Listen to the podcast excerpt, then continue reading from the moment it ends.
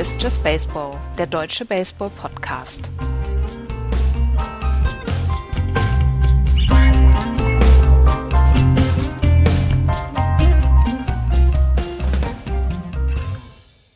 Eine neue Woche, ein neues Glück. Just Baseball ist zurück. Guten Tag, liebe Freunde. Hallo, Andreas. Hallo, es war nicht schlecht. Und es war sehr spontan. Ja. Ich hatte das nicht geplant. Hallo, Florian. Ähm, äh, Gustl Bayerhammer ist ja äh, schon lange tot, aber kennt ihr noch das Pumuckl-Lied? Da war was, was sich reimt und was sich reimt, ist gut, war das, glaube ich. Ich ne? musste auch ja. an Gustl Bayerhammer denken gerade. Ja. Ja. Ich habe immer gedacht, früher habe ich mir gedacht, mein Opa, also der in Hamburg gewohnt hat, der sah genauso aus. Ist Gustl Bayerhammer eigentlich in Wahrheit und hat einen Pumuckel, weil der hatte auch eine Schreinerwerkstatt. Oh. Er hatte keinen Pumuckel. Ach, es war tatsächlich spontan. Ich weiß auch gar nicht, was gerade über mich gekommen ist. Welch leichter Einstieg in diesen Podcast ja, heute. Genau. In diesen schweren Zeiten. Ja. Also, hallo, ähm, liebe Hörer von Just Baseball zu unserer dritten Preview zur Saison 2020. Nachdem wir die National League East und die Central schon besprochen haben, führt uns der Weg logischerweise heute Richtung Meer, Richtung National League West. Und in der National League West haben wir einen ganz klaren Favoriten, der auch in der letzten Saison die äh, West dominiert hat mit 106 Siegen und 56 Niederlagen auf Platz 1, die Los Angeles Dodgers. Und jetzt, Florian, ist die Frage, müssen wir da überhaupt groß drüber reden oder können wir sagen, ja, werden sie auch dieses Jahr wieder machen? Also da ich ja die letzten Jahre immer die Dodgers vorbereitet habe, habe ich mich sehr gut auf sie vorbereitet. Es ist ähm, eine Qual gewesen, weil dieses Team wirklich gut war letztes Jahr. Fangen wir mal letztes Jahr an, 106 Siege, ähm, erster in der National League West, das siebte Mal in Folge und äh, 21 Spiele vorne, also nicht irgendwie knapp, sondern deutlich gewonnen. Ähm, das heißt, in den letzten sieben Jahren gab es Playoffs in, in, in Los Angeles bei den Dodgers. Die Anzahl der Ringe hat sich nicht erhöht. Ähm, sie haben jetzt mittlerweile, glaube ich, einen relevanten eine relevante Anzahl an Jahren bekommen, ähm, auf, auf, wo man sagen kann, oh, die müssten schon seit, und jetzt sind es 32 Jahren, auf den, auf den letzten Titel warten. Ähm, sie haben in der Divisional Series dieses äh, letztes Jahr dann gegen, die, äh, gegen den Champion Nationals, die Nationals verloren mit 2 zu 3 in dieser Series. Das hat so ein bisschen ja einen Schatten über die gesamte Saison äh, gelegt. Ähm, sie hatten den besten ERA in der, in der gesamten Major League. 3.37. Äh, sie hatten 44 Saves, 18 Shootouts. Shoutouts, Shootouts. Ähm, sie waren Fünfter in den Runs, Vierter in Home Runs und Vierter in RBIs. Also sie haben eigentlich geliefert. Ähm, Run Differential 273. Ähm, wenn man sich die Wins above Replacement Liste anguckt, dann haben wir äh, 7,8 von, von Cody Bellinger letztes Jahr gehabt, was ich finde so alles über 5 ist, ist, ist Superstar-Level. Das ist also, die haben Superstars gehabt äh, in ihren Reihen. Yunjin Ryu mit 5.1, dann der nächste, dann lässt es ein bisschen bei den Offensivspielern und Defensiven nach. Ähm, also Walker Bueller kommt, dann Max Muncy und, und, und, und, und. Ähm, das heißt, 2019 war die Frage, gewinnen die Dodgers die World Series? Und die konnten wir beantworten mit Nein. Jetzt haben wir 2020. Was haben die Dodgers getan? Ähm, sie haben Alex Wood wiedergeholt. Ähm, von, äh, der war ein Jahr lang bei Cincinnati vorher bei den, bei den Dodgers. Äh, ein Jahr vier Millionen, eine, finde ich, richtig clevere Verpflichtung. Sie haben sich. Ähm, Ganz kurz, Florian. Andreas, ja. merkst du, wie er den Spannungsbogen aufbaut? Ja, ja, ja, ja. ja. Merkst du das? Wie perfide das ist? Wie, er hätte es ja am Anfang schon, er hätte es ja am Anfang schon abfrühstücken ja, können, eben. aber da. Weißt du, ein Satz hätte ja gereicht, Florian, und es wäre gut gewesen. Aber nein. Okay, dann fangen wir mit den wie, Trades wie mit, an. Wie mit so einem stumpfen Löffel immer weiter auf den Kopf zu hauen. Ja. Okay, fangen wir mit den Trades an. Ähm, die Los Angeles Dodger haben in der Offseason zwei wirklich mega Trades gemacht. Äh, sie haben Brewster Gratural bekommen von den Twins für Kenta Maeda und dann haben sie noch einen Trade gemacht. Florian, sieh zu. Also, Das Outfield der Los Angeles Dodgers im Jahr 2020 wird beinhalten den MVP-Kandidaten Cody Bellinger, den MVP-Kandidaten der American League aus dem vorletzten Jahr, letztes Jahr ein bisschen nachgelassen, aber kein schlechter Spieler, Mookie Betts, ähm, und AJ Pollock oder dann vielleicht noch jemand anders. Aber die werden, also die, ja, die Dodgers haben sich die Rechte an Mookie Betts ertradet, haben auch dazu noch einen Starter bekommen mit David Price. Ähm, insgesamt haben sie in diesem Trade abgegeben Jeter Downs, Alex Verdugo und Connor Wong. Jetzt kann man das als verdammten Stil sehen, weil der einzige auffällige Spieler in diesem Trade ist Alex Verdugo. Das ist ein, ein Prospect von den Dodgers. Der hat letztes Jahr ein Vince Buffer Placement von 2.2 gehabt. Und hat einen gebrochenen Rücken. Genau, sein Impact ist noch zu erfragen, das sehe ich so, aber wir reden ja jetzt nicht über die äh, Boston Red Sox, sondern über die Los Angeles Dodger. Wen haben sie verloren?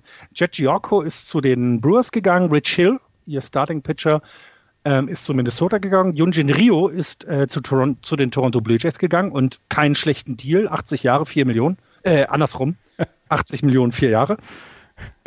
Das heißt, wir haben jetzt eine Lineup der Los Angeles Dodgers, die vermutlich Mookie Betts als, das wollte ich noch, euch nochmal fragen, ist der Leadoff-Hitter? Kann der das? Ist der, ja. ist der okay dafür? Der ist also, wahrscheinlich, der ist wahrscheinlich, es gibt wahrscheinlich keinen besseren Leadoff-Hitter als Mookie Betts. Äh, würde ich auch so sagen. Danach wird es ein bisschen schwächer mit Max Muncy äh, auf das zweiten Position. Dann haben sie Justin Turner, Cody Bellinger, AJ Poller, Corey Seager, Will Smith, Catcher, äh, wird hier angeführt als der Starting Catcher. Das könnte auch Austin Barnes sein. Und Gavin Lux als Second Baseman. Aber da können sie auch im Infield ein bisschen mh, hm, Tiefe anbieten. Ähm, ich habe mir die Dodgers angeguckt, als ich auch andere Teams äh, angeschaut habe, weil man guckt ja auch immer gerade von Teams, die im Rebuild sind, auf die Farm, auf das Farmsystem. Ähm, verdammt nochmal, die Dodgers gelten immer noch als das Team mit einer sehr tiefen Farm. Also wir haben hier den Contender der National League und nicht nur der West, dass sie die gewinnen werden, da brauchen wir gar nicht drüber reden. Wir haben hier den World Series Contender der National League.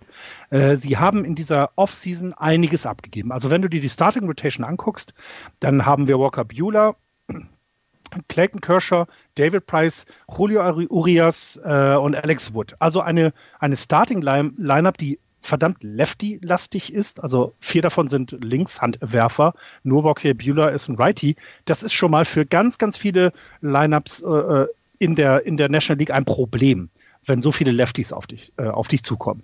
Ähm, Sie hatten eine Schwäche im letzten Jahr im Bullpen. Ist Candy Jensen ein schwacher Closer? Ich weiß es nicht. Er hat bisher in meiner Wahrnehmung noch nie ein Spiel gewonnen für die, für die Dodgers, also wesentlich gewonnen für die Dodgers, so wie es andere getan haben. Aber dass er ein guter Closer ist, brauchen wir hier gar nicht irgendwo diskutieren. Nein, sie haben sich neben den Leuten, die sie 2019 dabei haben, wie Joe Kelly oder, oder Ross Stripling, Dustin May, Pedro Baez, haben sie sich, äh, und das finde ich gar nicht schlecht, Blake, Blake, Blake Trinan geholt. Also ein Closer, der kam von, jetzt muss ich nochmal ganz schnell gucken, Blake Trinan kam, weiß ich jetzt gar nicht mehr, ist ja auch egal. Auf jeden Fall haben wir über den schon sehr viel geredet. Das ist ein, ein jemanden, den du sogar auf die Closer-Position setzen kannst. Also Schwächen erkannt im Bullpen, Schwächen ja gefüllt, also ausgemerzt. Sie haben sich mit einem also wir, wir reden davon, dass Cody Bellinger und Mookie Betts in einer Lineup stehen. Ernsthaft, das ist, das, das, das gibt es so nicht. Also selbst die Yankees haben, haben ein Outfield, das spielt zwar nie zusammen, weil sie immer verletzt sind, aber das kannst du damit locker vergleichen. Wir, wir reden, wir reden ja von einem Team, was ein einziges Ziel hat. Und es tut mir leid, weil ich mag die Dodgers nicht. Das ist so ein arroganter äh, South Carolina äh, Club aber die müssen dieses Jahr die World Series gewinnen, weil ich habe kein anderes Ziel für diese Dodgers. Das Over-Under liegt bei 100.5 und ich gehe natürlich over, weil wer soll sie aufhalten? Wirf mir bitte ein Team entgegen in der National League, was nicht was sie aufhalten sollte, was nicht, was in irgendeiner Position besser ist. Das gibt es nicht. Ähm, es gibt ein paar Dinge, die sich drumherum geändert haben. Ähm, nach äh, 14 Jahren Pitching Coach ist Rick Honeycutt in eine Special Assistant Role gewechselt. Also ähm, da ist jemand, der über 14 Saisons dieses wirklich fantastische Pitching der Dodgers äh, geprägt hat, denn ähm, seit er dabei ist, ich glaube, die haben das fünfmal äh, angeführt, das ERA, das Starting äh, Pitching ERA in, in der National League und, und alle anderen Statistiken, das hat er, da, da, hat er dazu beigetragen. Ich vermute mal, das lag auch an den guten Pitchern, die er hatte. Aber das ist so ein Punkt, der passiert ist. Und äh, die Dodgers haben in diesem Jahr das äh, All-Star-Game. Das äh, war mir auch nicht bewusst. Und ähm, was mir auch nicht darüber hinaus nicht bewusst war, ist, dass der Ballpark relativ alt ist. Ähm, die sind schon sehr, sehr lange im Dodgers Ballpark und die haben jetzt nochmal 100 Millionen in die Hand genommen und haben ein paar Modernisierungen vorgenommen, um sich auf dieses All-Star-Game vorzubereiten. Also das heißt, ähm, es ist wohl auch dort ein bisschen mehr passiert, aber das sind so Side-Notes, die völlig irrelevant sind. Mehr fällt mir auch zu den Dodgers nicht ein, weil sie werden die National League East gewinnen. West. Erster Check. West. Sie werden West. über West. West, Entschuldigung, West gewinnen. Erster Check. Sie werden über 100 Siege haben, weil sie alleine in der National League West, was haben wir, 76 Spiele gegen die Teams und ich habe keine Ahnung, welches Team in dieser Liga gegen die Dodgers gewinnen soll. Gibt es nicht. Also das heißt, die 76 haben sie schon auf der Plusseite. Und die letzten 30, damit sie wieder 106 Siege bekommen, sind dann nicht weit entfernt. Die Dodgers werden die West gewinnen. Die Dodgers werden oder müssen in die World Series kommen. Und jetzt seid ihr dran und erzählt mir irgendwas gegen die Dodgers. Also zwei Sachen gerade. Blake Trainen war die letzten zwei Jahre bei den Oakland A's und es ist kein South Carolina, sondern South California Team. Ne? Es ist aber auch im Süden. Ja, alles klar. ähm, und dass dieser Ballpark alt ist, wissen wir seit der nackten Kanone. Ja, ne? das stimmt das stimmt. Aber welche Fragen sollen wir denn noch über die, ähm, über die, die, die Dodgers beantworten? Also ähm, natürlich kann man sagen, David Price ist nicht der jüngste Spieler oder der jüngste Pitcher, für den du so einen Trade machst. Ähm, der Trade war nicht für David Price. Interessanterweise Florian. zahlen ja die Boston Red Sox sein Gehalt noch. Mann, das heißt, der Trade war halt einfach Teil des, Teil des Pakets. Wenn ihr Mookie Betts haben wollt, dann nehmt auch David Price. Feierabend. Dafür und nehmen wir halt nur Alex Verdugo und Jeter Downs. Genau.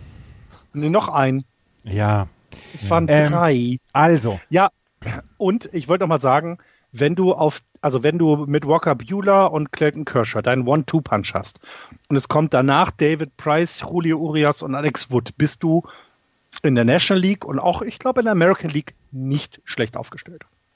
Also, die Dodgers werden natürlich werden natürlich die National League West gewinnen. Sie werden natürlich wieder daran gemessen, dass sie dieses Jahr die World Series gewinnen müssen. Sie müssen es einfach gewinnen und ähm, da bleibt überhaupt nichts anderes übrig. Wenn man sich, wenn man sich diese Line-up anschaut, Max Muncy und Gavin Lux werden auch ein Jahr älter und erfahrener. Die werden vielleicht nicht mehr diese ähm, diese Slumps zwischendurch haben. Ähm, Corey Seager, Justin Turner sind sowieso super dabei. AJ Pollock, Cody Bellinger, Mookie Betts, du hast es gesagt, das Outfield sucht seinesgleichen. Das einzige, wo ich mir nicht Sorgen mache, aber das einzige, wo ich ein bisschen genauer drauf gucken würde in dieser Saison, das ist die Rotation. Du hast mit äh, Walker Bueller, glaube ich, einen sehr zuverlässigen Mann, aber Clayton Kershaw hat in den letzten Jahren Verletzungsprobleme äh, gehabt. David Price hat in den letzten Jahren ähm, Verletzungsprobleme gehabt. Ob Julio Rias und Alex Wood so durchkommen, das ist auch noch nicht klar. Für mich macht sich das im Moment das, die, die Rotation als der einzige kleine Schwachpunkt oder stellt sich für mich als der kleine einzige Schwachpunkt dar. Das Bullpen passt. Kenley Jensen wird auch wieder seine 40 Saves in diesem Jahr haben. Ansonsten wird er von Black Train abgelöst. Joe Kelly wird nicht nochmal so ein äh, grausames Jahr haben wie 2019. Du hast noch Ross Stripling dabei, den du, den du auch Spotstarts zum Beispiel da geben kannst. Das passt alles. Ähm, ja, alles, alles andere als 105 Siege plus World Series ist Bust in diesem Jahr. Ja. Ähm, Dustin May, Dennis Santana, Mitchell White und Victor Gonzalez spielen in der AAA, sind im Prospect Ranking von ähm, MLB und äh, Baseball Reference, glaube ich, ist es dann in den Top 10 gewertet, bei den anderen nur in den Top 20. Also, also es, es könnte sogar sein, dass du jemanden wie David Price vielleicht mal eine Pause gibst, weil er wird nicht jünger und holst dann mal einen Prospekt hoch und lässt ihn spielen gegen die San Francisco Giants oder gegen die Colorado Rockies oder gegen die San Diego Padres, was auch immer, und kriegst deine Siege und sparst dir jeden Wurf äh, für die Playoffs, weil alles andere ist eben nichts. Und ich habe keine Ahnung, wie sich so ein Team fühlen muss, weil, weil also die, sind, die, sind die Dodgers sind doch in einer, in einer Situation, die es so schon sehr, sehr lange in der MLB nicht mehr gab. Also es gab mal die Yankees, die in den 90ern oder in den äh, Ende der 80er, Anfang der 90er wenig gewonnen haben und dann angezogen haben. Aber sowas wie dieses Team haben wir doch tatsächlich selten gesehen. Vielleicht vergleichbar mit den Phillies, als sie damals gewonnen haben, als sie so viel Geld raus, rausgeworfen haben für, für sehr, sehr lange und viele, viele Leute. Ist das, ist, ist das vergleichbar?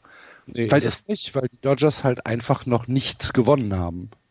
Naja, eben, also ist, aber ist es vergleichbar mit dem Aufwand, den sie betreiben? Das meinte ich. Ja, weiß ich nicht. Also ich, ich finde, ehrlich gesagt, die Situation der Dodgers gar nicht so komfortabel, wie ihr das beschreibt.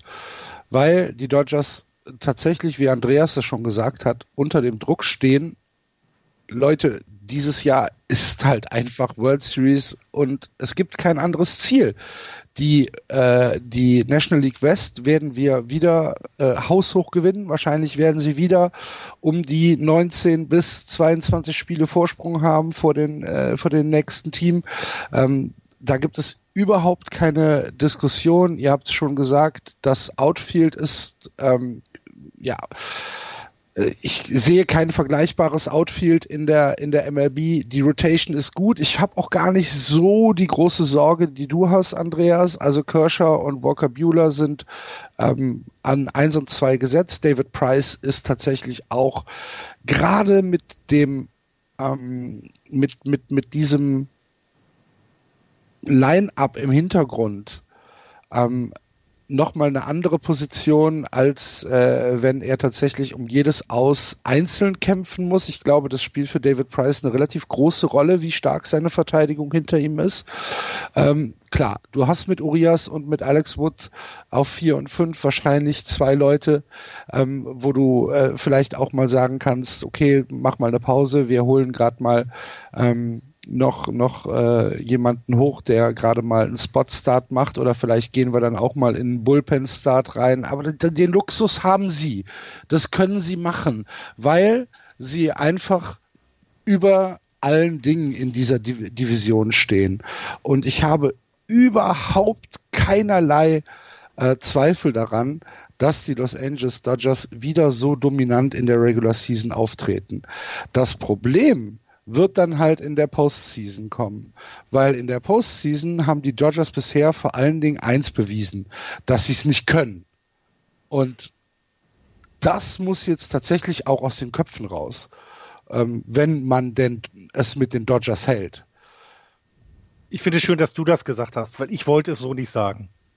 Ich bin mir da noch nicht hundertprozentig sicher. Allerdings hast du natürlich jetzt zum Beispiel mit Mookie Betts da jemanden, der weiß, wie es ist, zu ja. gewinnen. Ja. Der halt auch das Mindset in, in dieser Mannschaft ein bisschen umdrehen kann. David Price hat auch einen Ring, Mookie Betts hat einen Ring. Ähm, du, du kannst hier ähm, tatsächlich mit diesen Additionen hast du dann auch ein bisschen Postseason-Erfahrung, die eingekauft. Nicht nur einfach gute Spieler, sondern auch Mindset-Spieler. Der, der Unterschied, wenn du, wie du gerade Mookie Betts ange, angepriesen hast, der Unterschied ist, dass Mookie Betts jemand ist, egal wie viel Geld du dem in den Rachen schmeißt und sagen kannst, der kann sich ja ausruhen. Mookie Betts ist ein Spieler, der jeden Tag immer 100 Prozent gibt der nicht jemand ist, der sich lieber bei Social Media auffällt oder sonstige Dinge tut, sondern das ist ein Everyday 100% Player. Ja. Und du hast jemanden dabei. Wir, wir haben gerade darüber geredet, dass zum Beispiel auf der Second Base haben wir Gavin Lux. Das ist ein Prospect von den Dodgers. Der ist 2016 gedraftet worden. Der ist jetzt hier als Everyday Starter angegeben. Wenn du jemanden wie Mookie Betts als Vorbild hast, der jeden Tag zum Training immer volle Leistung bringt, der bei jedem Spiel 100% dabei ist, der nicht ein Yasel Puig ist, der einen Wurf aus dem Outfield nimmt, den man nicht nehmen sollte, sondern der genau weiß, was du tust. Und dann kommt von der Bank jemand wie Chris Taylor, äh, Enrique Hernandez oder, oder, oder. Dann hast du hier eine Truppe zusammen und das hast du ganz fantastisch gemacht mit diesem Trade, die dieses Jahr eben genau vielleicht den, das Missing Piece haben. Genau dieses eine Stück, was fehlt. Und wir werden darüber reden in den Playoffs, dass David Price eine ganz, ganz wichtige Rolle spielen will. Weil, ihr habt das erwähnt, der hat schon in den World Series bewiesen, dass er es kann. Und Mookie Betts hat das über die gesamte Saison getan, als die World Series Sieger wurden, aber auch in den Playoffs. Und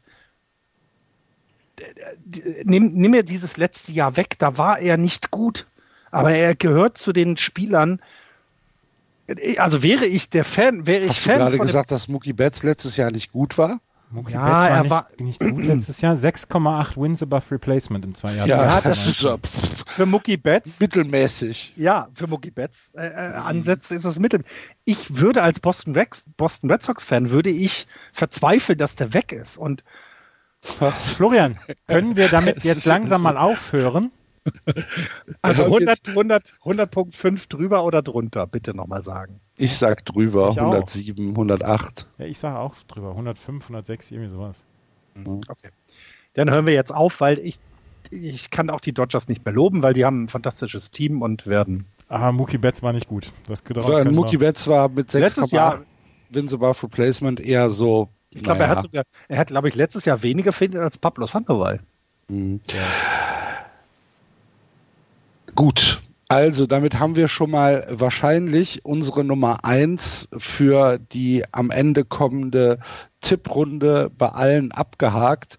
Die Los Angeles Dodgers, der große Favorit auch im Jahr 2020 auf den Titel in der National League West.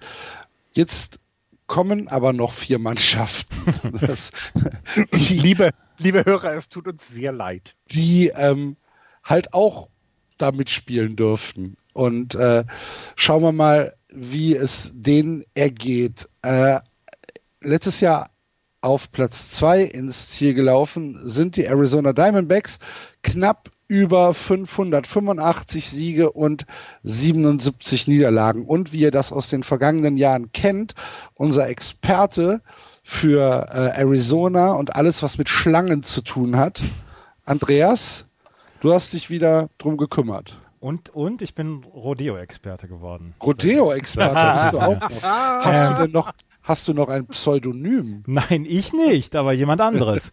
Die Arizona Diamondbacks, da kommen wir gleich drauf. Die Arizona Diamondbacks haben in den letzten drei Jahren immer ordentlich mitgespielt, aber sie haben die Postseason verpasst, nachdem sie 2018 82, 80 Siege hatten, 82 Siege hatten und 2019 dann 85 Siegen, haben sie jetzt in den Jahren, in den 22 Jahren ihrer Existenz eine World Series und sechsmal die Postseason erreicht. Haben letztes Jahr 813 Runs gescored, ähm, haben 120 mehr Runs gescored als 218. Sie haben ähm, insgesamt 220 Home Runs gescored oder Home Runs geschlagen. 19. waren sie da ligaweit.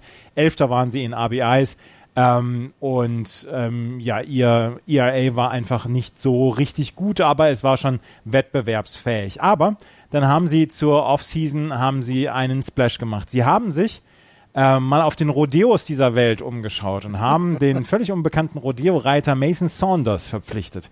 Und das ist eine der schöneren Geschichten der MLB, weil Madison Bumgarner ist aufgeflogen. Der ist unter dem Pseudonym Mason Saunders als Rodeo-Reiter in der Offseason unterwegs und hatte sogar ein Turnier im letzten Jahr gewonnen, wo er 26.000 Dollar gewonnen hat. Das ist eine sehr schöne Geschichte. Mason Saunders alias Madison Bumgarner. Der ist jetzt bei den Arizona Diamondbacks. Als Free Agent ist er zu den Diamondbacks gekommen.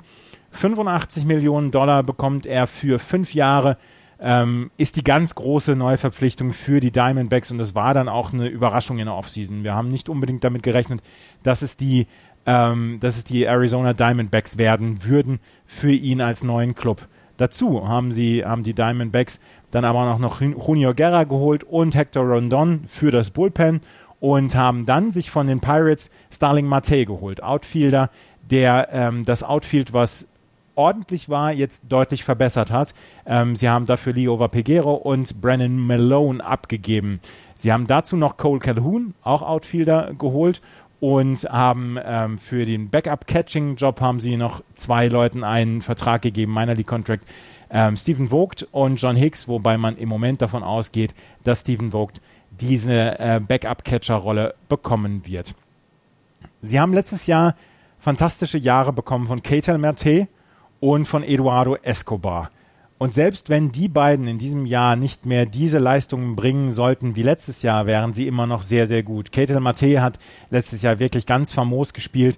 Eduardo Escobar auch super gespielt.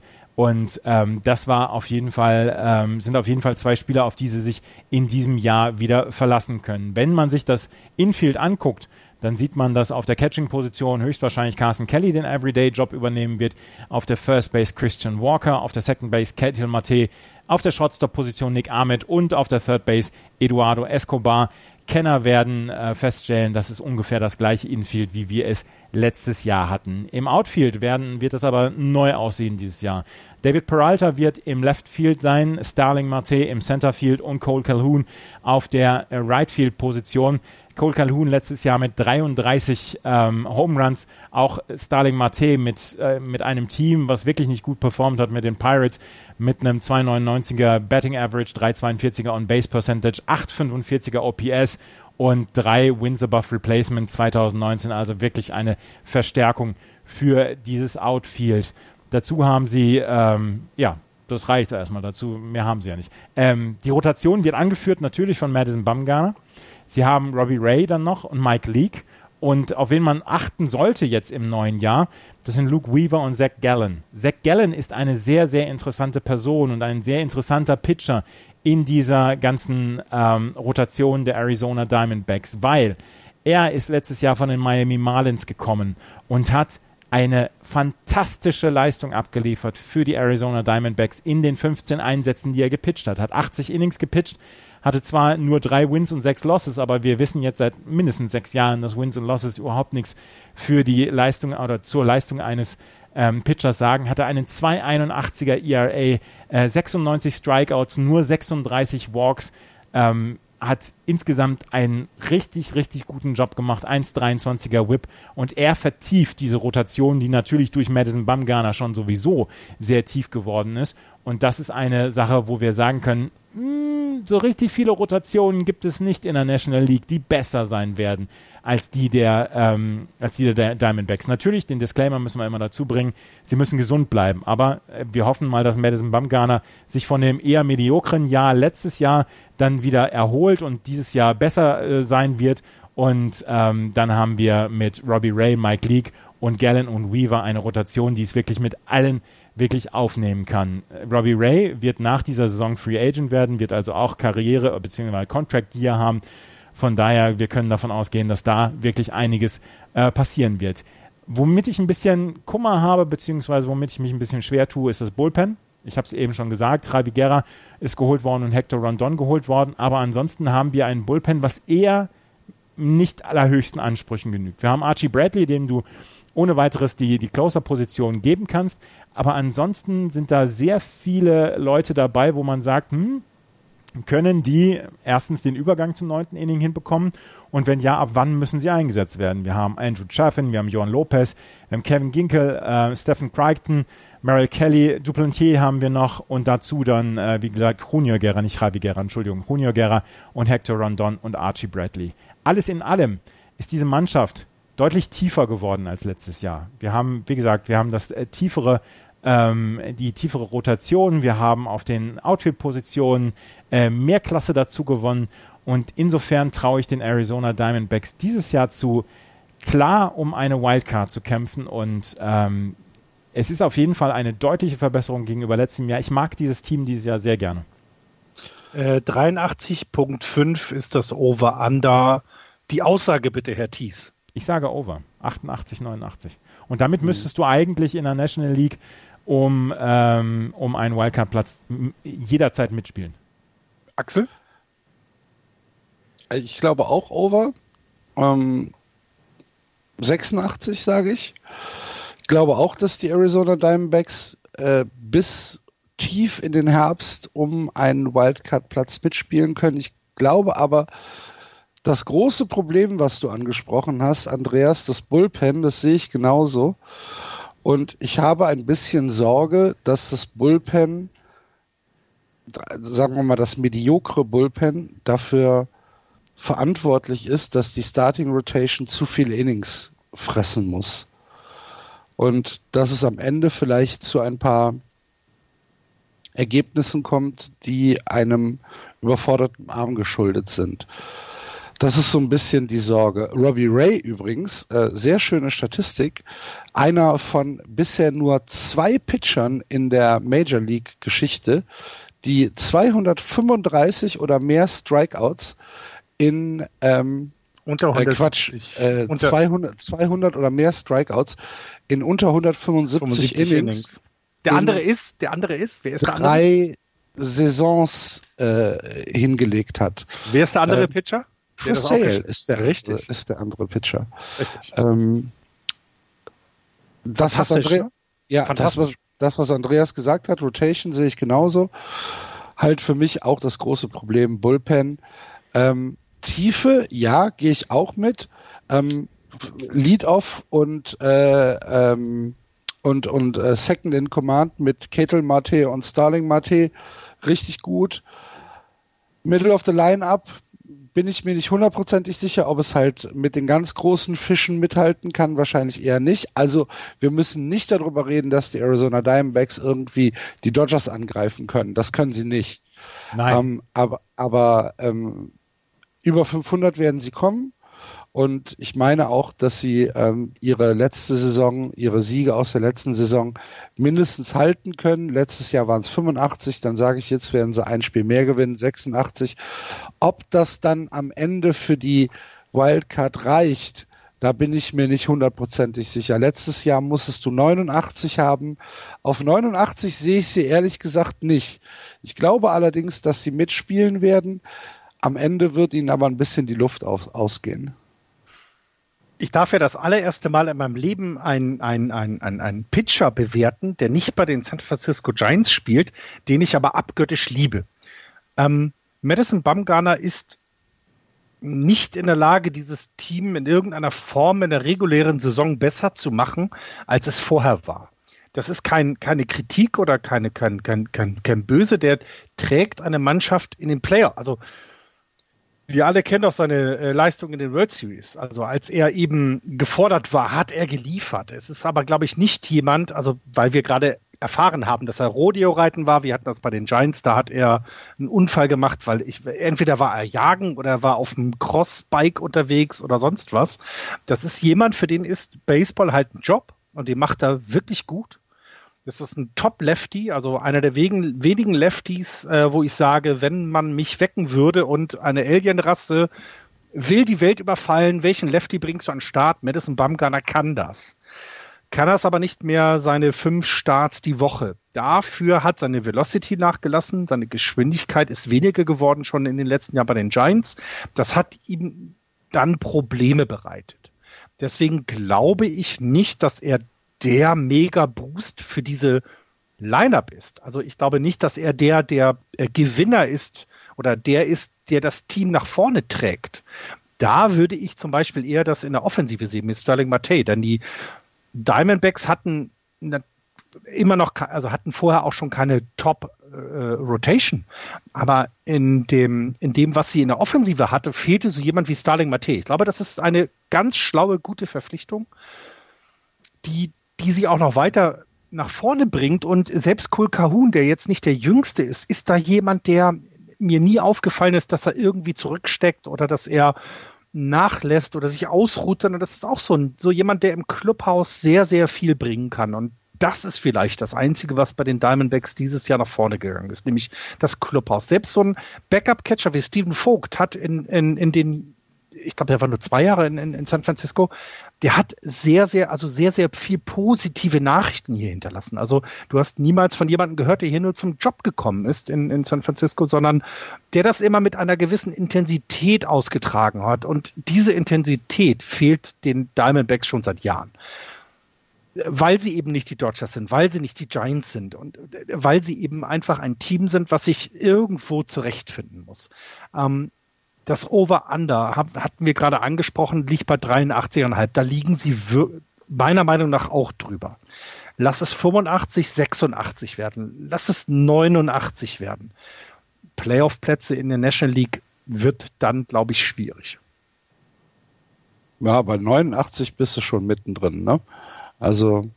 Ich sehe die. Aber, ich, ja, ja ich, ich sehe das auch. Ich finde das, ich finde, ich finde, die haben ein, und Andreas hat das gerade sehr, sehr gut verkauft, weil es ist ein super spannendes Team. Also sonst hat man da sehr, sehr ungern hingeguckt. Oh. Ähm, also äh, die Diamondbacks spielen übrigens äh, äh seit dem letzten Jahr spielen sie, sind sie das äh, seit 2004 und ihr dürft mir gleich sagen, welches andere Team das war, auf einem äh, Artificial Turf. Also schon letztes Jahr war das so, ähm, weil sie irgendwann erkannt haben, dass in der Wüste halt kein Rasen wächst. Das äh, hätte man ihnen auch vorher sagen können, aber das ist schon seit, also sie haben, sie haben das ein bisschen umgebaut. Das ist ein Dual Fiber System, was sie da installiert haben. Ähm, und sie sind das erste Team, was jetzt in die Saison geht, seit 2004, was ein Artificial Turf hat. Wisst ihr noch, wer das letzte Team war, was das hatte? Die Expos. Äh, Tampa Bay Rays, dachte ich. Heißen sie jetzt neuerdings. Ah ja, genau, die Expos war das. Mhm. Ähm, also sie haben reagiert und hilft ihnen aber auch nicht. Gut. Auf Platz 3 im letzten Jahr, Florian, wo du dich gerade so schön in Rage geredet hast, kannst du direkt weitermachen. 77 Siege, 85 Niederlagen, also genau umgekehrt zu den Arizona Diamondbacks. Deine San Francisco Giants. Und wenn man so hört, die Giants, ja, sie werden nicht den Kopf in den Sand stecken, aber sind sie wettbewerbsfähig?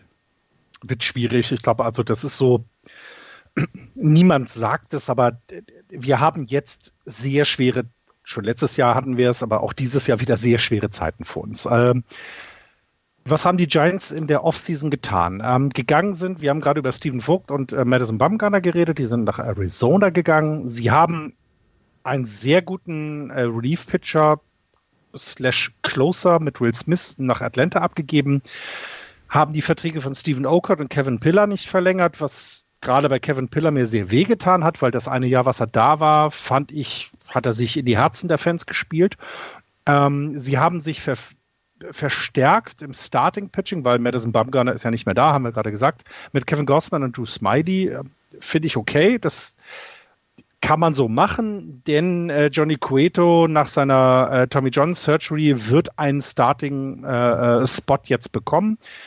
Ähm, das war's aber schon. Also Wilmer Flores kam noch, äh, über den haben wir mehrfach hier in diesem äh, Podcast geredet. Das war doch, wenn ich mich nicht völlig täusche, war doch der, der geweint hat, als er bei den Mets auf dem Trading Block gestanden hat, oder? Wer? War, war das? Ja, war da doch, ne? Wer? Also jemand, der, der, der tatsächlich so ein bisschen Baseball im Herzen hat. Äh, apropos Baseball im Herzen, Hunter Pence ist zurück.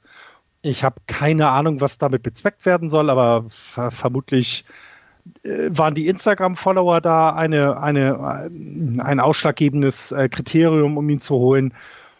Ansonsten, ja, Verträge verlängert oder erneuert von Pablo Sandoval, den Namen, den ich nicht nennen darf, weil das erste Mal seit zwei Jahren bezahlen wir ihn dann auch, wenn er bei uns spielt. Und Ansonsten Billy Hamilton kam noch, ich weiß, wo kam der her, habe ich jetzt vergessen. Also es ist nicht viel passiert.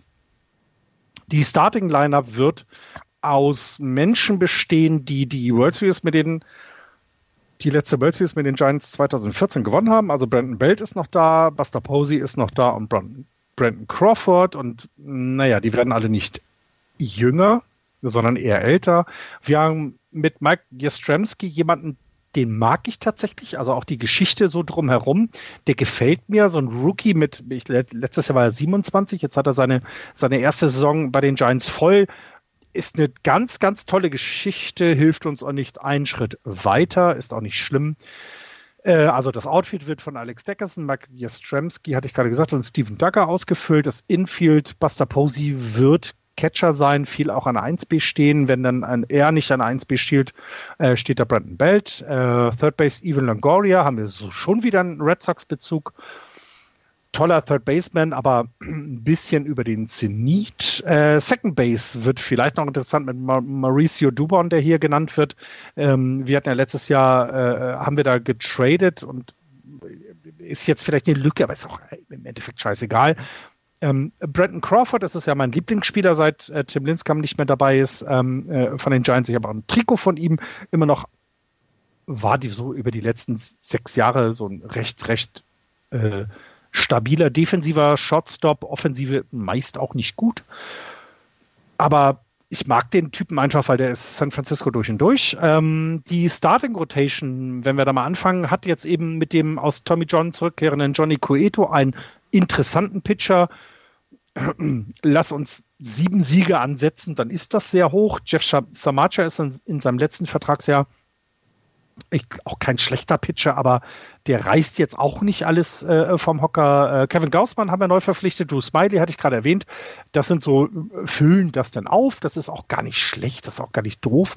Äh, Tyler Beat als, als äh, Eigendraft, Eigengewächs ist dann auch in Ordnung das Bullpen haben wir halt verkauft. Also es gibt jetzt bis auf Trevor Gott, glaube ich, keinen wirklich guten Relief-Pitcher, der aus dem letzten Jahr noch dabei geblieben ist. Logan Webb könnte man vielleicht noch nennen, aber das ist auch so eher, naja, da sind halt Leute verpflichtet worden und die werden auch ihre Leistung bringen und die werden das auch alles gut machen, aber da werden keine Bäume ausgerissen werden. Ähm, Hunter Pence ist zurück. Ja, finde ich toll. Also ich mag diesen Typen. Ich glaube, der passt auch sehr gut zu San Francisco, aber ist halt eben Hunter Pence jetzt. Äh, Pablo Sandoval ist auch wieder zurück. Es ist toll. Ich mag diesen Typen. Ich habe den damals in seiner Rookie-Saison, habe ich ihn sehr verfolgt. Ich habe seine, seine Fortschritte im Abnehmen verfolgt, als er dann mal angefangen hat, bei den Giants zu spielen. Er war bei den World Series-Titeln dabei.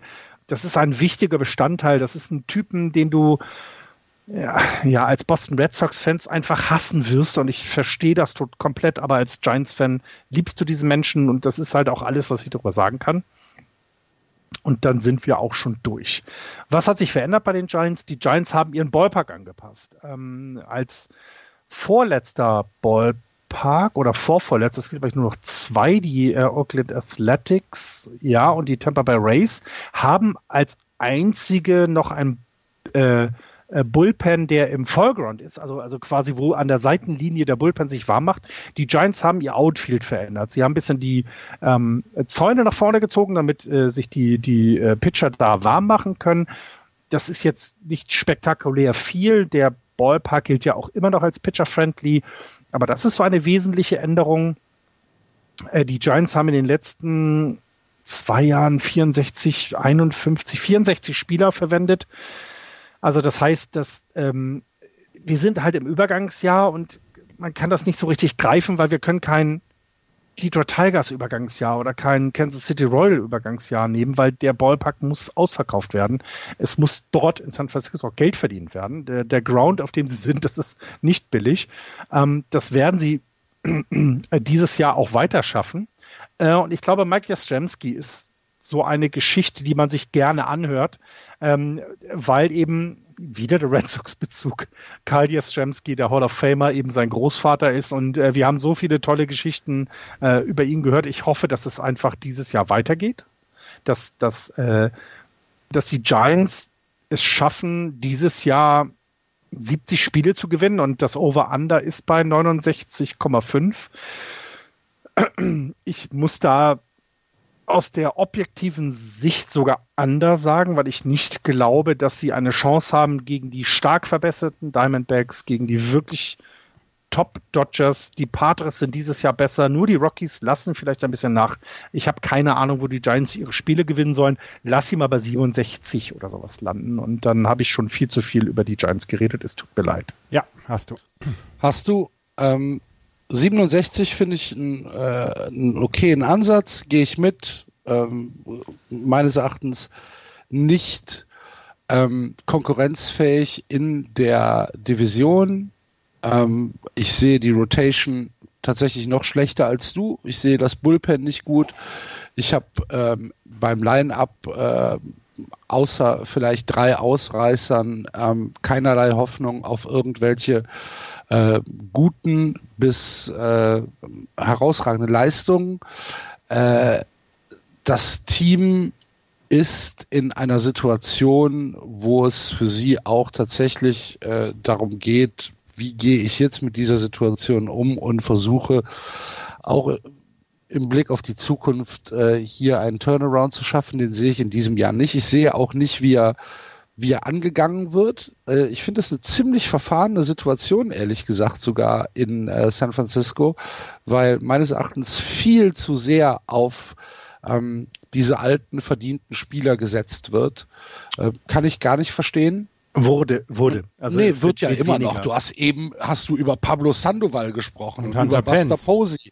Pablo und Sandoval kostet dieses Jahr 800.000 Das spielt doch keine Rolle, ob er, ob er, äh, ob er, ob er, ob er Geld kostet. Äh, er ist auf jeden Fall, nimmt er eine Camp-Position weg.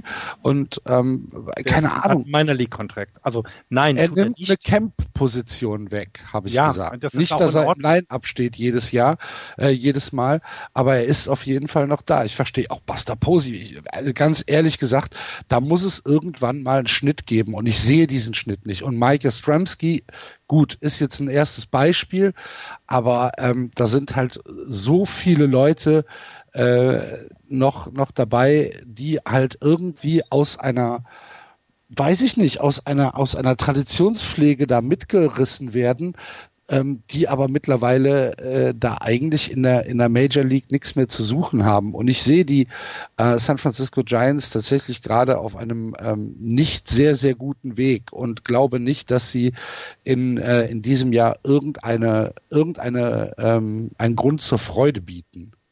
Ich würde jetzt, also Buster Posey hat nach der, also nach den World Series, den Ringen, die er gewonnen hat, einfach einen Vertrag bekommen, äh, wo er für das bezahlt wurde, weil er die teilweise als Rookie gewonnen hat. Ähm, ja. Das gilt unter anderem auch für Madison Bumgarner, der eben sich jetzt für die Free Agency entschieden hat und äh, wo sich dann das erste Mal, weil die Giants einen Wechsel in dem Front Office hatten, gesagt haben, nein, wir können die Jungs nicht mehr bezahlen. Und natürlich ist Buster Posey überbezahlt. Da brauchen wir nicht drüber reden der Junge hat uns aber drei Wölz oder zweieinhalb Ja, aber das ist gewonnen. das Leben in, in der Vergangenheit, was ich gerade eben angeprangert habe, äh, Florian. Ja, ja, Entschuldigung, das Leben in der Vergangenheit bedeutet aber auch bei den Giants, dass du Spieler hattest, die äh, nicht in die Hall of Fame gewählt werden, weil sie gedopt haben und nie eine World Series gewonnen ja, haben. Die haben es halt geht gemacht. Es doch jetzt gerade nicht. Es Nein, wir haben jetzt, wir haben jetzt das Übergangs- oder die Übergangsjahre und die fallen halt solchen Traditions Teams schwerer okay, ich sehe aber keinen als anderen. Übergang. Ich sehe doch, doch, der, nein, der ist, oh, der ist da. Äh, äh der ist da. Ähm, ich glaube, das sieht man nicht in den Spielern, sondern das sieht man wie ähm, im Front of, also das sieht man daran, dass wir Madison Bumgarner keinen neuen Vertrag gegeben haben. Die alte. Ich denke, Bumgarner hat sich für die Free Agency entschieden. Ja, weil, also ja, weil nicht bezahlt werden also wir wissen doch, wie es läuft. Natürlich fragt er nach bei den Giants, was los ist. Und äh, also, und da wurde ganz klar gesagt, das, das Geld, was du möchtest, werden wir dir nicht zahlen. So, Punkt. Ähm, und das kann man so machen. Das ist halt, weil, weil wir, also wir haben hier mit den Giants das älteste Team der Liga. Also die Neuverpflichtung Hunter Pence ist 37 Jahre alt. Ähm, also wir haben hier kein junges Team, wir haben kein Aufbauteam. Und da hast du vollkommen recht, da ist etwas in der Franchise in den letzten acht Jahren sehr gut gelaufen, aber es wurde der Umschwung nicht gefunden. Und ähm, die einzige äh, positive, der einzige positive Ausblick für die Zukunft ist tatsächlich eher im Front Office zu sehen. Das ist Fahan Saidi, der viele, viele Dinge sich vorwerfen muss. Wir haben bisher noch nicht, und ich möchte das auch bis nicht anfangen, über Gabe Kepler als neuer Manager gesprochen. Ich glaube, da gibt es, könnte man eine Sondersendung drüber machen, weil seine Rolle bei den Phillies ist schwierig, weil das ums Sportliche geht, aber auch seine Rolle bei den Dodgers ist absolut schwierig, weil es da um zwischenmenschliche Beding äh, Dinge geht, weil da aktiv äh, Dinge vertuscht worden sind, ähm, wo es um sexuellen Missbrauch ging. Und also wir sind jetzt gerade hier, also die Franchise mag vielleicht sogar am Boden sein. Es sind halt meine Giants, ich verteidige sie halt. Wir haben die, was haben wir gerade geguckt? Andreas ist gerade eben spontan entschlafen. Mich, mich nervt es einfach so, weil das ist eine, ein, wir, wir reden hier seit knapp 20 Minuten über eine Franchise, die in diesem Jahr keine Wurst vom Teller ziehen wird. Ja. Aber es ist meine Franchise, lasst mir doch das bitte. Und es ist vielleicht das letzte Mal. Also ich verspreche jetzt hier, sollte dort sportlich nicht passieren, werde ich mich zu den Giants nicht äußern. Können wir das wenigstens. Die, es ist meine Franchise. Ich fahre dieses Jahr hin und gucke mir das Spiel an. Die San Francisco Giants werden nichts, aber auch gar nichts mit irgendwelchen Playoffs zu tun haben. Ja. Ähm, korrekt. Sie haben nach Johnny Cueto und Jeff Samaja haben sie keine Rotation und selbst Cueto ist, ist ein Fragezeichen und Samaja ist ein Fragezeichen. Kevin Gorsman hat letztes Jahr als Starter ein 8er ERA gehabt. Drew Smiley hat bei seiner ersten Station im letzten Jahr hat er ein 9er ERA gehabt. Ähm, beide haben wirklich überhaupt nichts wirklich gar nichts gezeigt und das könnte für beide ein Bounceback-Jahr sein. Aber ansonsten äh, brauchst du da nichts wirklich erwarten. Dass sie Hunter Pence zurückgeholt haben, ist, ist ein feel good Move, aber es wird sie keinen Meter voranbringen.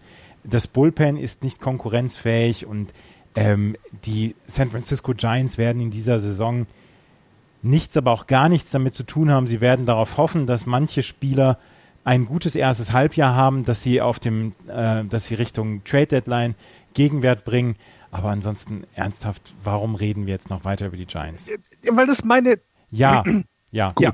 gut. Äh, reden wir jetzt, hast du von über euch? die Colorado Rockies. Genau. da wollen wir uns richtig aufregen. Die im letzten Jahr auf Platz 4 eingelaufen sind, 71 Siege und 91 Niederlagen und aufmerksame Zuhörer werden es wissen.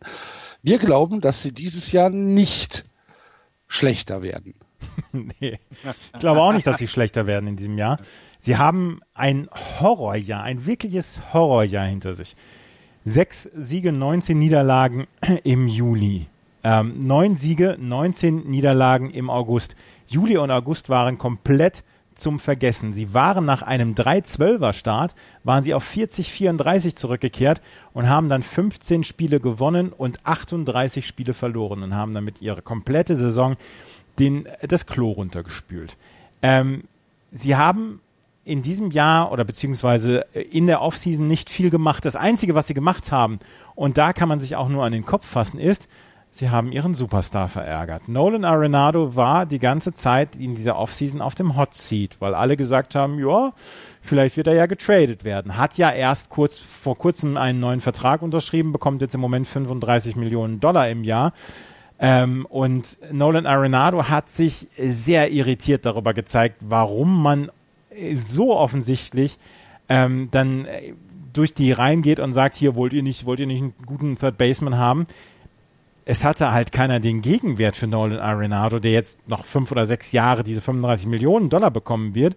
Und so hat er dann irgendwann verlauten lassen, Leute, so richtig geil finde ich das auch nicht. Ich habe mich bis jetzt eigentlich immer in den Dienst der Mannschaft gestellt und habe das eigentlich ganz gut gemacht. Und wir wissen alle von unseren letzten Jahren, dass er das wirklich fantastisch gemacht hat. Nolan Arenado hat eine, hat fantastisch gespielt. Er ist mit mein Lieblingsspieler in dieser kompletten Liga. Was er an der Third Base sowohl offensiv als auch defensiv macht, ist halt wirklich richtig gut. Das Problem ist, die anderen waren halt nicht so richtig gut. Du hast in der Offensive drei Leute, auf die du dich wirklich verlassen kannst. Das sind Charlie Blackman, ein anderer meiner Lieblingsspieler. Das ist Trevor Story und das ist Nolan Arenado. Trevor Story auf der Shortstop-Position, auch wie Nolan Arenado, fantastisch defensiv und hat dann auch noch 35 Home Runs im letzten Jahr geschlagen. Äh, Charlie Blackman kannst du als Leadoff-Eater auch dann immer erstmal gebrauchen. Nolan Arenado im letzten Jahr Betting Average 3,15, On-Base Percentage 3,79, 41 Home Runs, 93 Strikeouts in, ich glaube, 600 At-Bats. Er ist der erste ähm, National League Player seit Albert Puchholz 2010, der mehr als 40 Home Runs geschlagen hat und weniger als 100 Strikeouts hatte.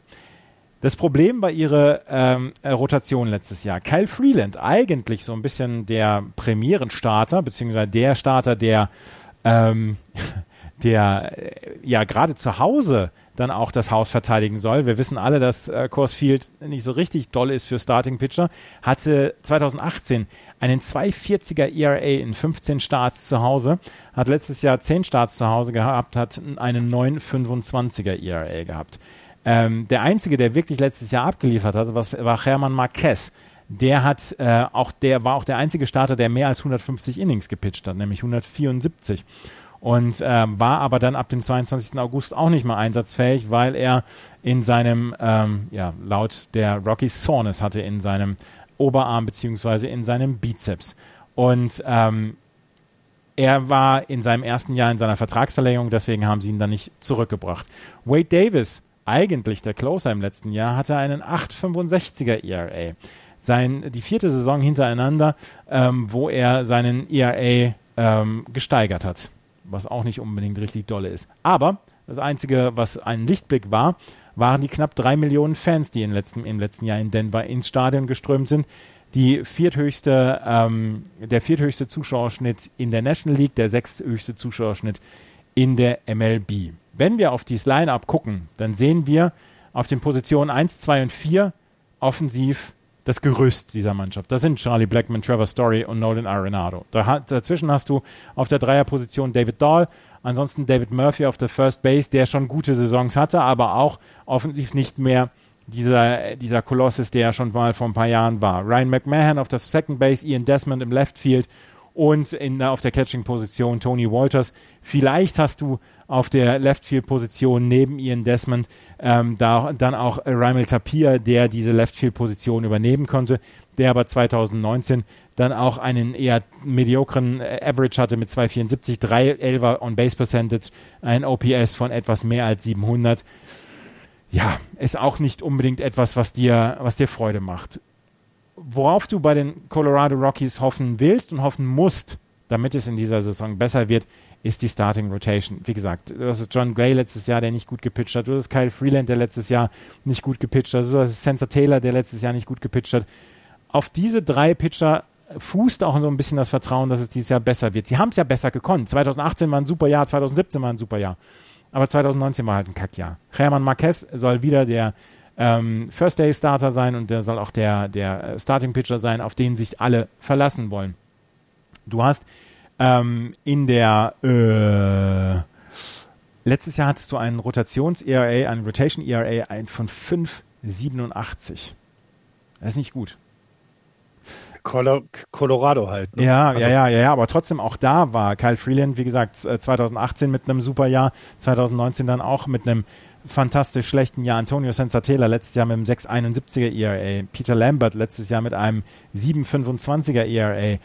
Chichi Gonzalez mit einem 5,29er ERA. Hoffman mit einem 6,56er ERA. Das ist ganz, ganz furchtbar und da wird es dieses Jahr und auch im Springtraining noch einiges an Bewegung geben, wie dann die Rotation dann aussehen soll. Im Bullpen hast du Wade Davis und Scott Oberg als äh, potenzielle Closer. Du bezahlst sehr viel Geld für das Bullpen im Moment. Gerade Wade Davis, Scott Oberg be äh, bekommt viel Geld, Jake McGee bekommt einiges Geld, Brian Shaw, der in Cleveland fantastisch war, aber der auch in äh, Colorado nicht zurechtkommt, ähm, sodass du dann auch eher ein mittelmäßiges Bullpen hast. Es muss schon sehr viel zusammenkommen, dass sie in diesem Jahr wieder an die Jahre 2018 und 2017 zurückkehren können. Ich könnte mir vorstellen, dass es dieses Jahr sehr schnell und sehr früh ähm, dann ruhig wird wieder um die Rockies, weil sie dann ja auch eventuell von Nolan Arenado vielleicht nicht die Leistung bekommen, die sie bekommen sollten. Und dann stehst du ganz schnell da an Position 4 und hast am Ende vielleicht 73, 74 Siege und hast wieder ähm, ein verlorenes Jahr. Eigentlich ist das eine Mannschaft, die ich sehr, sehr gerne angucke. Gerade Trevor Story und Nolan Arenado ähm, links, von, äh, links von der Second Base. Aber ob das reichen wird, das steht sehr, sehr zu bezweifeln. 74 70,5 ist das Over-Under. Sage ich Over. Ich würde auch knapp Over gehen. Ja, sage ich äh. auch knapp Over. Ich finde, dass die Rockies auf jeden Fall eine Mannschaft haben, ein Team haben, das besser ist als die 71 Siege aus dem letzten Jahr. Ähm, das waren sie auch letztes Jahr schon. Ähm, und wenn alles richtig, richtig gut läuft, können sie meines Erachtens sogar bis an die 500 gehen. Das ist aber schon das Maximum. Also mehr traue ich ihnen tatsächlich nicht zu. Ich ähm, sehe da auch keinen Angriff auf, ähm, auf Playoff-Plätze. Ich sehe keine, keine Möglichkeit ähm, weiter als äh, um diese 500er-Marke mitzuspielen. Ja, keine Ahnung. Ich sag, ich sag mal 77, mehr, mehr wird es wahrscheinlich dann nicht werden. Ich gehe auch drunter, also ich gehe drunter, unter die 74,5. Ähm, du hast mich nicht überzeugt, Andreas, mit dem, was du gesagt hast. Äh, du hast Daniel Murphy angesprochen, der zum Beispiel zu Hause mehr Errors als Home Runs geschlagen hat im letzten Jahr. Also sieben Errors hatte er zu Hause und nur sieben Home Runs. Äh, auswärts war er besser, tatsächlich wahnsinnig gut. Also Corsfield ist ein Nachteil für die, für die Rockies und das kann man nicht einfach so ja, das kann man nicht so runterspielen. Und sie spielen halt dieses Jahr gegen äh, drei Teams, und da nehmen wir noch die Patres dazu, die wesentlich besser werden, sein werden als letztes Jahr. Deswegen nein. Ähm, unter 74,5, aber ähm, Nolan Arenado wird am Ende der Saison nicht mehr bei den Rockies spielen. Das ist, glaube ich, vielleicht noch nicht mal eine eine Bold Prediction, weil der, das ist einer der besten Second, äh, Third Basemans. Als ihr gerade über ihn geredet habt, oder gerade du, Andreas, hatte ich gefragt, ist er besser als Rafael Devers? Aber das ist er nicht. Natürlich Aber ist er, er besser. In, bitte? Na, natürlich ist er besser als Rafael Devers. Wei, wei, weiß das jeder hier im Raum? Natürlich weiß das jeder in diesem Raum. Achso, okay. Weil also. Jetzt haben wir aber mindestens eine Hörerin verloren. genau, genau. Deswegen habe ich ja extra nochmal nachgefragt. Ähm, aber Und ich also, habe wieder ein schönes Wochenende vor mir. es war Andreas. Ja. Nicht ich. Ähm, es ist immer Andreas Florian. stimmt. Und wir wissen alle, wie sehr wir Ruffle der was lieben. lieben. Ja. Aber nein, aber ich glaube, Nolan Arenado ist so dieser, dieser Turning Point für die Rockies. Und ähm, entweder sie entscheiden sich dazu, ihn zu traden dieses Jahr, dann könnte es in eine Zukunft gehen, die vielleicht irgendwas zu bieten hat. Selbst da wird es für mich schwierig, weil selbst wenn man die Farmen durchläuft, die Dodgers haben eine bessere Farm als die Rockies und die Dodgers haben die letzten sieben Jahre diese Liga gewonnen. Also da, da scheint mir einfach im Front Office zu wenig zu sein. Ähm, Charlie Blackman hat den schönsten Bart der Liga, äh, also ja, das steht aber fest. auch ja, aber auch, auch das überzeugt mich dann halt nicht. Die Rockies sind für mich der Kandidat, der so relativ früh raus sein wird, genau wie die Giants und ähm, dann alles, was sie haben und was, was in irgendeiner Form noch Gegenwert liefern kann, äh, traden wird. Und dazu gehört dann Nolan Arenado leider dazu. War, glaube ich, auch eine Frage, äh, die wir heute auf Twitter bekommen haben. Ja, meiner Meinung nach wird Nolan Arenado dieses Jahr getradet von den Rockies. Ja, Gut, dann habe ich das Vergnügen, die National League West äh, abzuschließen mit dem Team, das letztes Jahr noch ein Spiel schlechter war als die Colorado Rockies, nämlich mit 70 Siegen und 92 Niederlagen die San Diego Padres, die eigentlich ganz hervorragend angefangen haben, wo wir uns gedacht haben, ah, das ist genau das, was wir uns erhofft haben von den Padres. Das ist tatsächlich das Jahr, wo wir schauen, sind sie vielleicht jetzt schon in Contention, gehen ihre Pläne der letzten zwei Off-Seasons auf, können wir hier mit einem neuen Player in der West rechnen, nur um uns dann in der zweiten Saisonhälfte zu sagen, nein, könnt ihr nicht, wir sind noch nicht so weit.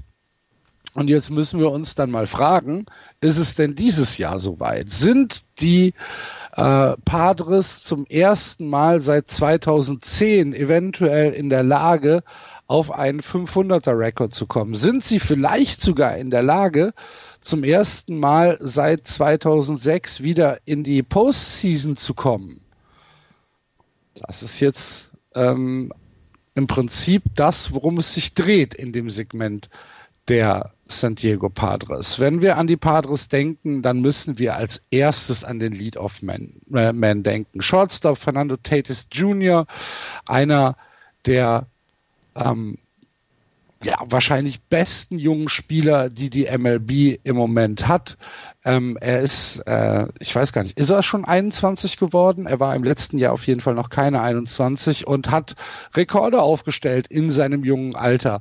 Ähm, 22 Home Runs hat er geschlagen, ist zum ersten Mal seit einem gewissen A-Rod ein Shortstop, der 22 oder mehr Home Runs äh, geschlagen hat in einer Saison, bevor er 21 geworden ist. Ähm, er ist ebenfalls jemand, der zu seinen 20, 22 Home Runs noch 15 Bases gestohlen hat. Das hat vor ihm als Shortstop eigentlich nur Noma Garcia Parra geschafft. Ähm, er war der erste Spieler, ähm, der das für die San Diego Padres auf die Reihe gebracht hat als Shortstop und er ist jemand, auf den sie halt einfach komplett setzen. Ähm, Fernando Tatis Jr. ist halt wahrscheinlich einer der interessantesten Spieler, den die Padres haben. Und wenn wir uns durch das Line-up kämpfen, dann ist er auch ähm, jemand, wo ich sage, der hat nicht nur einen Chip auf seiner Schulter, sondern der hat eigentlich ein ganzes Casino auf seiner Schulter, nachdem äh, er ja als Shortstop auch auf einer neuralgischen Position für die, für die Abwehr ist, haben die Padres ihn äh, zum, äh, zum Lead-Off-Man gemacht. Und ähm, wie gesagt, mit der Saison, die er letztes Jahr hatte, erwarten alle, dass er jetzt schon wieder den nächsten Schritt geht. Hinter Tatis Jr. haben wir, oder bleiben wir mal, bleiben wir einfach mal im Infield.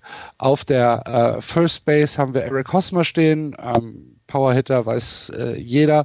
Auf der Second Base Jurickson Profar. Da muss man hinter der Offensive auf jeden Fall ein sehr, sehr großes Fragezeichen setzen. Ähm, ist Profar jemand, auf den man sich day, für, day to day verlassen kann? Hm. Wahrscheinlich eher nicht. Und auf der Third Base unser aller Liebling Manny Machado. Wenn es jemanden gibt, der uns durch Just Baseball begleitet, wie ein Furunkel am Arsch, hätte ich fast gesagt, Entschuldigung. Wie ein guter Third Baseman das ja, halt tut. Wie ein guter Third Baseman es halt tut. Dann ist es Manny Machado, der auf der Third Base steht. Das Outfield ist im besten Fall medioker.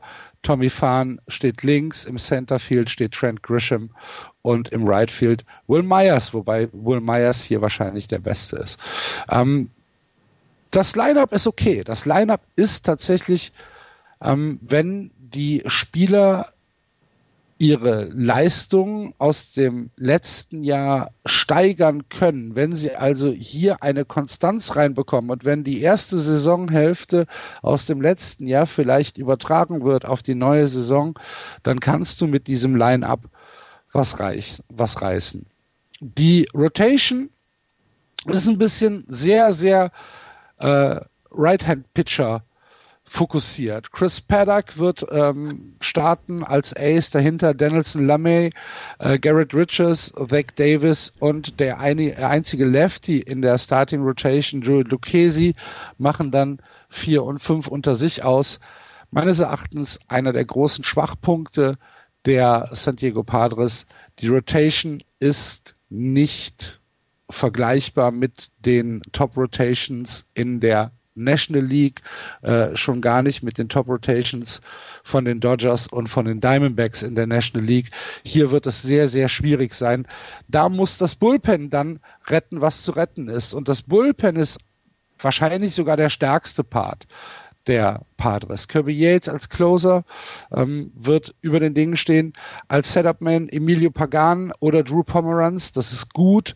Und dann hast du mit äh, Matt Strum, Kyle Cantrell, Andres Munoz, David Bettner und Jose Castillo Leute, die du tatsächlich jeden Tag reinsetzen kannst, die auch nicht von der ähm, von, von der neuen Regel, äh, dass mindestens, wie waren es, drei Pitcher, ne? Äh, drei Better müssen drei Better, mindestens ja. sein, ja, ja. Äh, beeinflusst äh, sind weil äh, wir hier eine große Diversität im Bullpen haben und ähm, das ist tatsächlich richtig, richtig gut. Also das Bullpen ist meines Erachtens äh, die größte Trumpfkarte, die die Padres haben.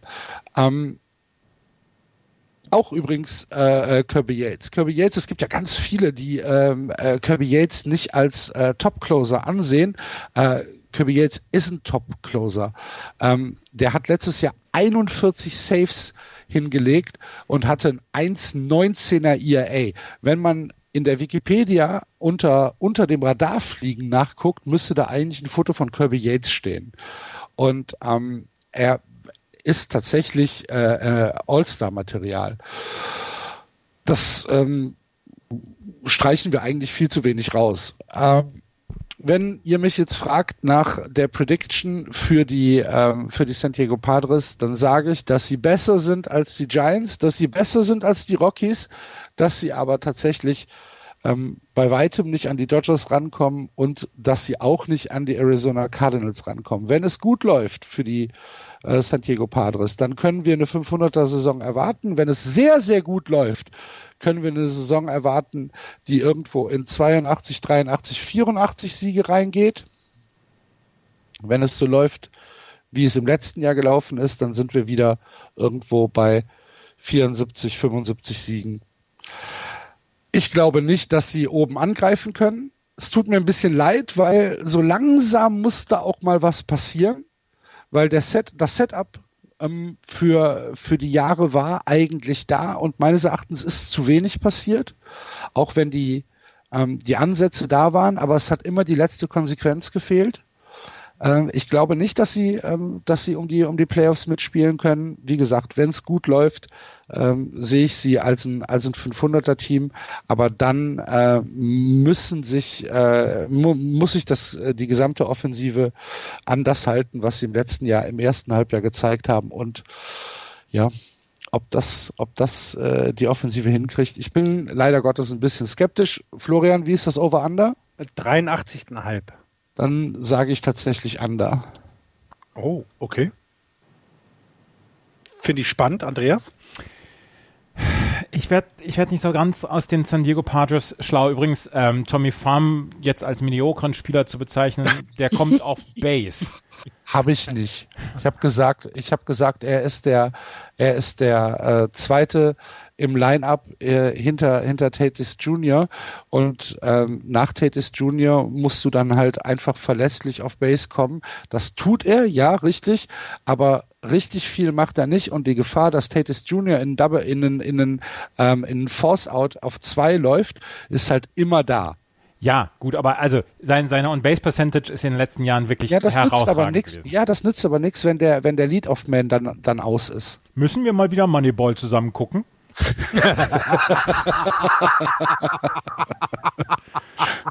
ähm, Oh, oh. Also, ähm, also Fernando Tatis, Was für eine Unverschämtheit. Tatis Jr. Ist, ist ein Spieler, der einfach unglaublich aufregend ist, ähm, den, den zu holen, das, äh, beziehungsweise sich den anzuscha äh, anzuschauen. Manny Machado, boah ja, er, also er muss jetzt auch langsam mal aus der Hüfte kommen. Er hat zwar noch acht Jahre auf seinem, wie viel, wie viele Jahre Vertrag hat er? Zehn? Ich glaube 10. 28. Ja, ja, ja, ja. Ja. Ähm, ich mag Tommy Pham tatsächlich sehr gerne, weil ich ihn auch bei, bei den Tampa Bay Rays sehr häufig gesehen habe. Ähm, eigentlich war Will Myers einer meiner Lieblingsspieler immer in der, ähm, in der National League, aber den wollen, den, den, den bieten sie ja im Moment wie Sauerbier an, seinen Vertrag, weil sie meinen hier, ähm, sie wollen, sie wollen dafür Prospects haben, beziehungsweise junge Spieler haben, die schon MLB-ready sind. Und ähm, da haben sie ja zum Beispiel auch mit den Red Sox drüber gesprochen. Äh, Will Myers galt ja zwischendurch dann auch als Trade-Kandidat für äh, Mookie Betts. Das haben sie nicht geschafft und jetzt wollen sie ihn immer noch wie, Sauerbier anbieten mit seinem hohen Vertrag. Mal schauen, was das wird. Äh, Kirby Yates, Pagan, Drew Pomeranz, Stammen, das, das passt alles. Die Rotation bin ich nicht ganz so überzeugt von. Und äh, ich, ich teile deine Ansicht, dass sie so langsam mal was passieren muss bei den San Diego Padres. Sie haben, ich habe jetzt nochmal gerade nachgeguckt, ähm, sie haben im Prospect Ranking haben sie immer noch unglaublich viele unter den Top 50. Also da, da ist nach wie vor ist natürlich noch äh, läuft da alles bei den äh, Padres, gerade auch mit Mackenzie Gore als Starting Pitcher auf der 5 im ähm, Prospect Ranking. Wen haben sie dann noch? Äh, habe ich jetzt gerade eben geguckt. CJ Abrams Tyler- ist Shortstop. auf Tyler, Tyler Tremmel, Outfielder, ist auch noch jemand, den du, den, den, den du bringen kannst, den du da anmerken kannst. aber es muss so langsam, es muss so langsam was kommen und da Aber das ist ja genau das, was ich gesagt habe. Ja. Es sind halt noch die, eigentlich haben sie noch eine Farm, aber sie machen halt gar nichts draus. Ja.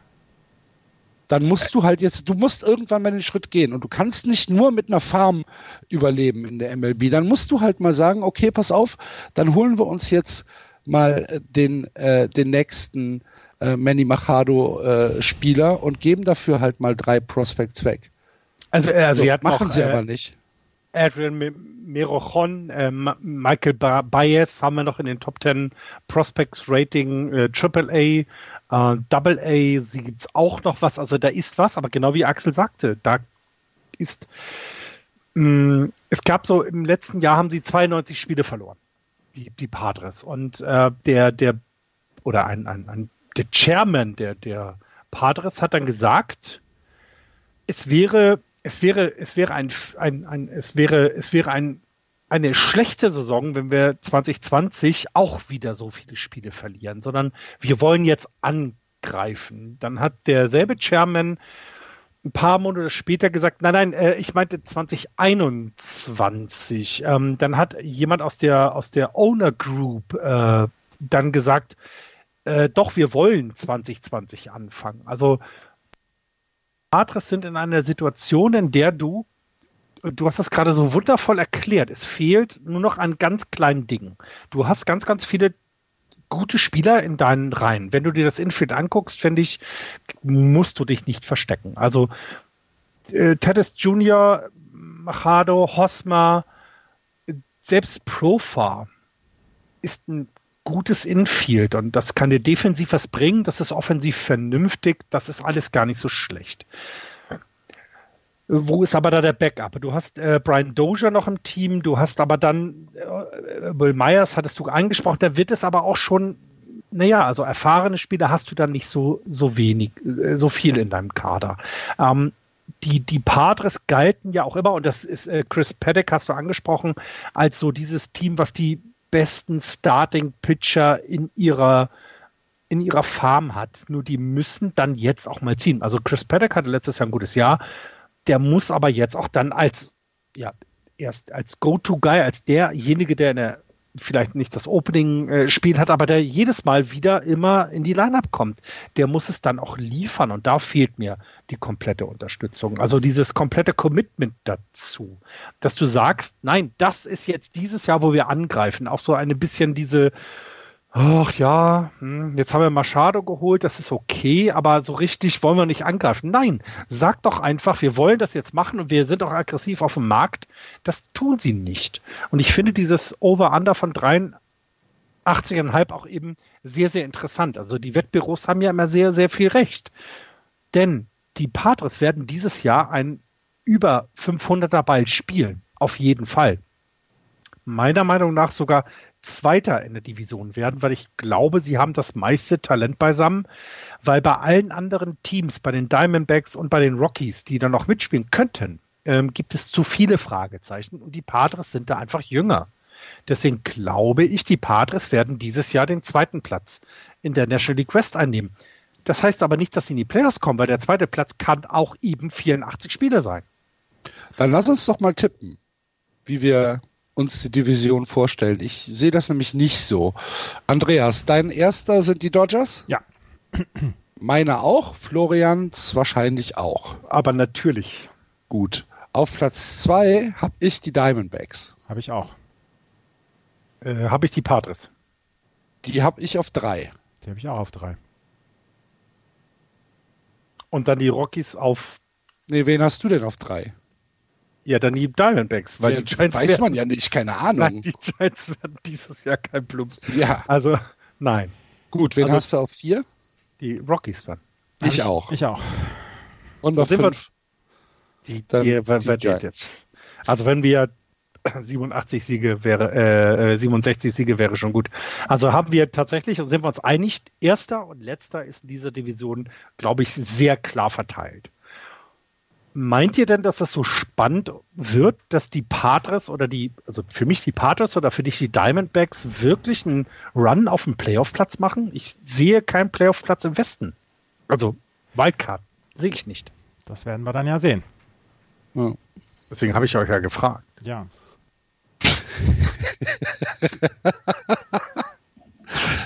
Ich glaube es nicht.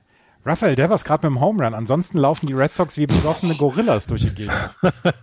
Gut, äh, wir haben jetzt die National League durchgetippt. Kennt, kennt, ihr, kennt ihr den, äh, kennt ihr alles gesagt, den Zeit-Podcast? Ja.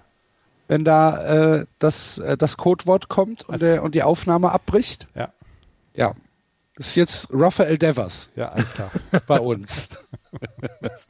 Äh, wer ist denn euer Kandidat für die World Series aus der National League Dodgers. in dieser Saison?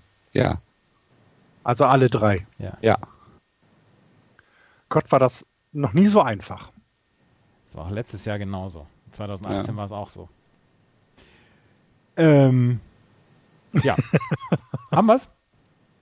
Wir haben es für diese Woche. Das war unsere Preview auf die National League. Ab nächster Woche kümmern wir uns um die American League. Die nächsten drei Wochen werden wir uns also um das äh, Baseballspiel ohne Pitcher am Schlag kümmern. Auch hier gibt es äh, zu jeder Division einen, äh, eine eigene Preview und wir werden dann auch noch eine Sondersendung machen mit äh, allem, was sonst noch passiert ist. Regeländerungen in der MLB, ähm, irgendwelche äh, Hot Takes, irgendwelche Neuigkeiten. Dann werden wir auch wieder unser, ähm, unser, ähm, unser Managerspiel machen, wie wir es im letzten Jahr auch gemacht haben. Äh, und ja, das wird euch in den nächsten Wochen erwarten. Und wir kommen Opening Day immer, immer näher, sind äh, genauso wie ihr wahrscheinlich heiß auf die neue echte Baseball-Saison. Wenn euch Just Baseball gefällt, dann freuen wir uns über eure Kommentare auf Twitter, auf Facebook oder im Blog. Ähm, gerne, gerne äh, schreibt da mal wieder was rein, damit wir wissen, dass wir auch gar nicht ins äh, Dunkel senden. Äh, das wissen wir aber tatsächlich auch, dass das dem nicht so ist, durch äh, euch, liebe Hörer, die uns auf Steady unterstützen. Vielen, vielen, vielen, vielen Dank dafür, dass ihr ähm, ja das wertschätzt, äh, was wir hier machen, dass ihr auf Steady äh, ein paar Euronen da lasst äh, und uns einen Kaffee ausgibt. Falls ihr das noch nicht macht und denkt, ähm, die Jungs, ähm, den möchte ich auch mal einen Kaffee ausgeben. Auf justbaseball.de unten rechts gibt es einen kleinen Button, da steht Join the Team und dann kommt ihr auf unsere Steady-Seite. Und ja, wie gesagt, wir freuen uns über jeden einzelnen unserer Hörer, der uns da unterstützt. Vielen, vielen Dank dafür. Das war Just Baseball für diese Woche. Nächste Woche geht es dann weiter, wie gesagt, mit der American League. Vielen Dank fürs Zuhören. Macht's gut. Play Ball. Tschüss. Tschüss. Ciao.